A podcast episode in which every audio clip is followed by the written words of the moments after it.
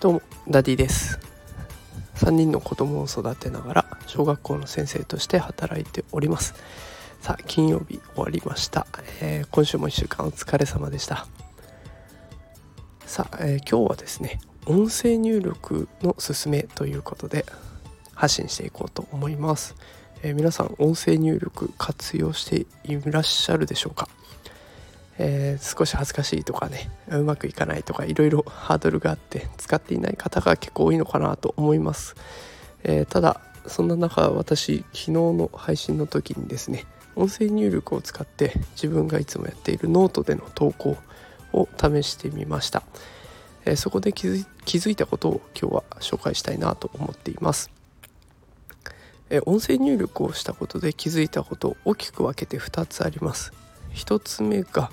一文が長いということですね。こうやって喋っていると一つの文章の区切りっていうのはあんまり意識しないで喋っていました、えただ音声入力にするとその文字が全て可視化されていきます。でこの文字を全て見返してみた時に一文が非常に長くて4行 ,4 行5行とかなり長く続いていることが分かりました。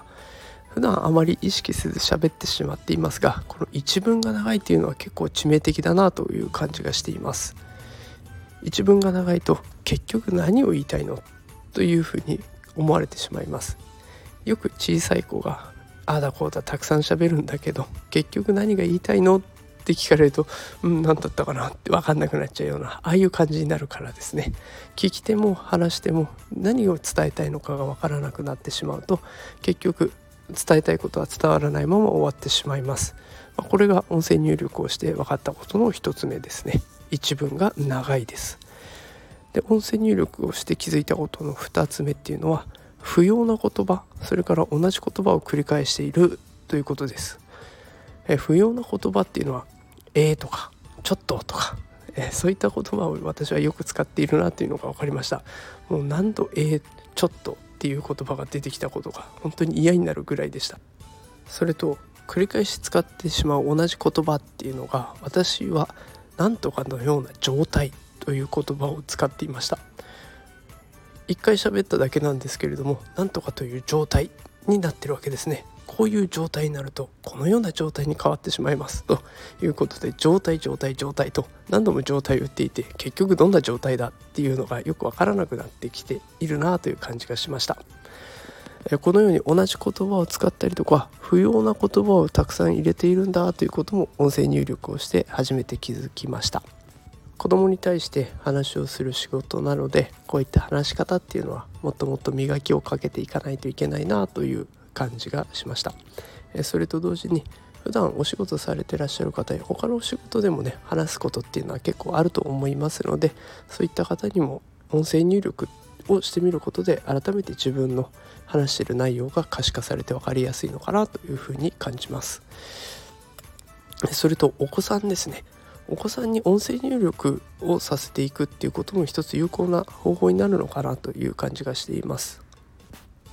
音声入力をすることで自分の喋り方がよく分かってきます。普段自分の喋っていることがよく分からなくてそれでも他の人には指摘されるから何が違うのかよくわからないということがあるかもしれませんが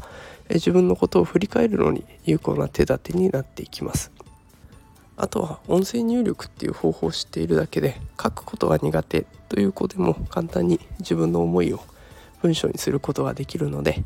そういった支援方法の一つとしても取り上げられるのかなというふうに思います。えー、ぜひいろいろな面で有効な音声入力ぜひ活用してみてください。